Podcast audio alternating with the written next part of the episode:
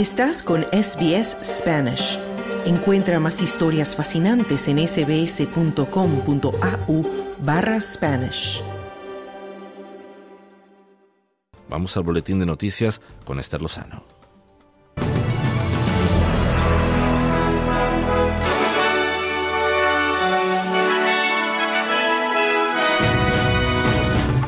El Gobierno federal se apresura a modificar las nuevas leyes de reforma laboral. La gobernadora del Banco de la Reserva se enfrenta a preguntas en un comité parlamentario. Y seguidores del expresidente chileno Sebastián Piñera comenzaron a despedirle este miércoles tras su fallecimiento en un accidente de helicóptero. Estos son los titulares del viernes 9 de febrero.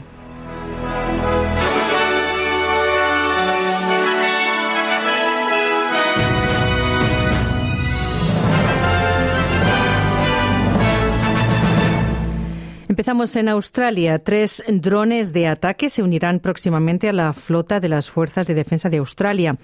El gobierno gastará casi 400 millones de dólares en el avión no tripulado Ghost Bat, que ofrecerá protección armada a los aviones tripulados, además de realizar misiones de inteligencia. Estos drones suponen el primer avión de combate militar diseñado y fabricado en Australia en más de 50 años. El ministro de Industria de Defensa, Pat Conroy, dice que la inversión va más allá de los tres drones.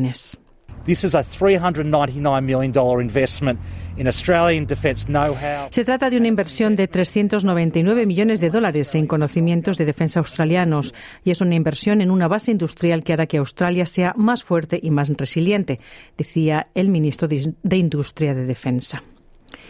Y la gobernadora del Banco de la Reserva, Michelle Bullock, ha admitido que la alta inflación sigue siendo un desafío, al igual que las presiones del costo de vida. Bullock comparecerá ante un comité parlamentario en Canberra respondiendo preguntas sobre decisiones respecto a los tipos de interés.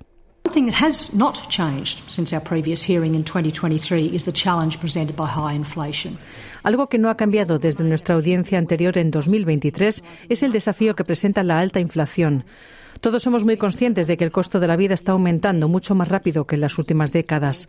Ha sido evidente en los últimos años en muchos de los bienes y servicios esenciales que todos compramos, pero también en una miríada de otros bienes y servicios que podríamos considerar un poco más discrecionales, decía la gobernadora del Banco de la Reserva. El Banco de la Reserva, el RBA, dejó su tasa de interés sin cambios en un 4,35% a principios de esta semana, lo que generó esperanzas de que los costos de la deuda hayan alcanzado su punto máximo. Si bien la inflación ha ido cayendo, sigue muy por encima de la banda del 2 al 3% que busca el RBA. Varios premiers estatales han pedido al Banco Central que reduzca las tasas de interés para aliviar las presiones del costo de vida el Gobierno federal está tratando de incluir nuevas enmiendas a sus nuevas leyes que permitan a los empleados el derecho a desconectarse fuera del horario laboral. El jueves, los laboristas obtuvieron el apoyo parlamentario y aprobaron una legislación que impide que los empleados sean castigados por ignorar las comunicaciones laborales en su tiempo personal. El borrador final del proyecto de ley, aprobado ayer por el Parlamento, ha generado preocupación entre los grupos empresariales, porque una de las penas para los jefes incluye penas de cárcel. El ministro de Empleo y Relaciones Laborales, Tony Burke, admitió que el Gobierno debe retirar ese castigo de la legislación. These laws about industrial relations are about making sure that estas leyes sobre relaciones laborales tienen como objetivo garantizar que las personas que van a trabajar no sean tratadas como una especie de mercancía. Ha habido multas en la ley desde, no sé, 1907, pero aceptamos que se debe aclarar la cuestión de las sanciones penales, decía el ministro de Empleo y Relaciones Laborales. Y un nuevo análisis realizado por el Instituto Regional de Australia ha revelado que los precios de las viviendas en las zonas regionales están alcanzando niveles récord y acercándose a los precios de las ciudades, con valores medios superiores a 605.000 dólares. Entre las soluciones urgentes que se están considerando para aliviar la escasez de vivienda en áreas regionales se encuentra en facilitar el alquiler de 25.000 habitaciones a trabajadores esenciales, junto con viviendas reubicables y viviendas modulares. La oferta de viviendas de alquiler también está empeorando y ha caído al 1,2% en septiembre, a pesar de que las regiones atrajeron a 166.000 nuevos residentes en los últimos años. La directora ejecutiva del Instituto Regional de Australia, Liz Ritchie, dijo a la ABC que la zonificación y la planificación son dos cuestiones clave en las regiones.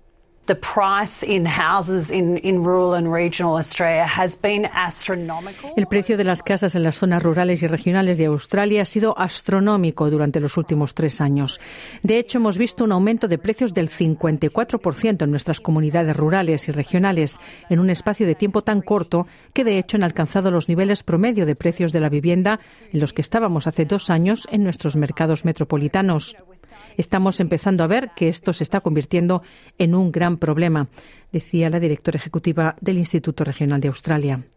El Instituto organizará hoy una cumbre nacional en Canberra para examinar soluciones políticas y escuchará a líderes de la industria de la vivienda y la construcción, servicios sociales y ayuntamientos.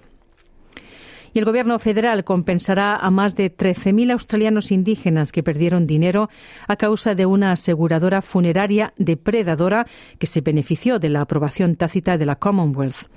Yupla, anteriormente llamado Fondo de Beneficios de la Comunidad Aborigen, colapsó en el año 2022, después de que la Comisión Real Bancaria examinara sus prácticas. Entre 2001 y 2017 fue el único fondo funerario que utilizó el sistema gubernamental CenterPay para debitar millones de dólares de los pagos de Centerlink.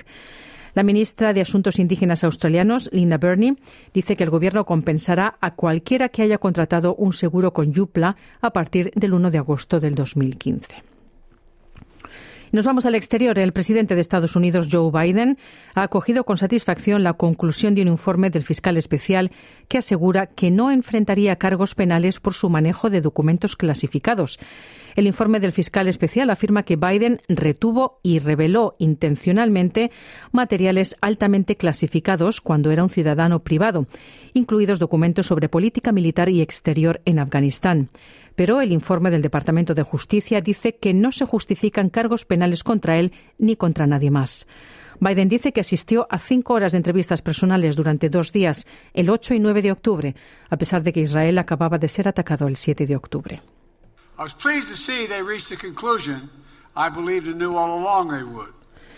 Me alegró ver que llegaron a la conclusión, creo que sabían desde el principio que lo harían, que en este caso no se deben presentar cargos.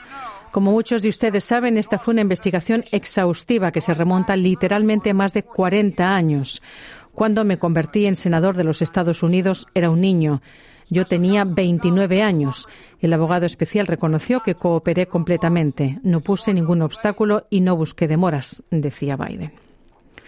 Y el presidente ucraniano Volodymyr Zelensky dice que 100 prisioneros ucranianos han sido liberados por los rusos. Dice que la mayoría de los que regresaron participaban en la defensa de Mariupol. Según los informes, 28 de los militares que volvieron a casa resultaron heridos o enfermos y muchos sirvieron en otras partes de las regiones de Donetsk y Luhansk. Zelensky dice que esto es solo el comienzo.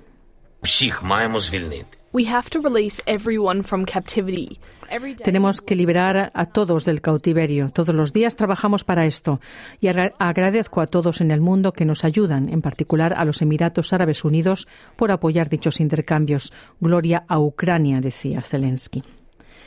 Y nos vamos a Latinoamérica. Seguidores del expresidente chileno Sebastián Piñera comenzaron a despedir en Santiago al primer mandatario de derecha desde el retorno a la democracia en 1990, fallecido en un accidente de helicóptero que conmocionó a un país ya en duelo por los mega incendios de Valparaíso. Piñera murió el martes en la tarde por asfixia por sumersión en el lago Ranco, según dijo la fiscal regional de Los Ríos, Tatiana Esquivel. Piñera pilotaba su helicóptero junto a tres personas, entre ellas su hermana, que resultaron ilesas.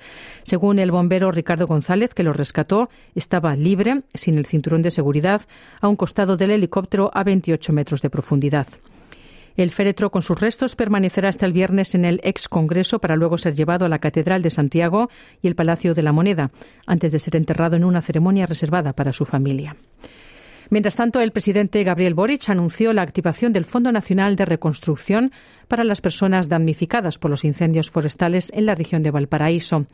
Hasta el momento, los incendios han dejado 131 personas fallecidas. La alcaldesa de Viña del Mar, Macarena Ripamonti, dijo que son más de 30.000 las personas afectadas y que se necesitarán más de 1.100 millones de dólares estadounidenses para abordar la emergencia.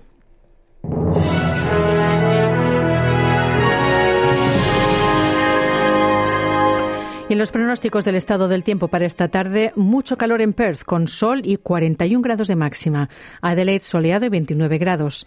Melbourne nuboso y 22 grados. Canberra sol y 28 de máxima. Brisbane lloviznas dispersas y 29 grados. Sydney nuboso con 27 de máxima y Wollongong nubes y viento con 24 grados. Hasta aquí el boletín de noticias de SBS Audio. Te invitamos a continuar en sintonía para no perderte nuestro programa. Mañana otro boletín a la una. Muy buenas tardes.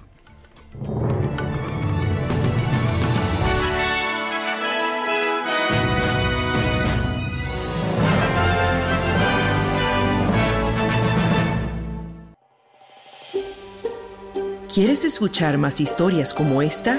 Descárgatelas en Apple Podcasts Google Podcasts, Spotify o en tu plataforma de podcast favorita.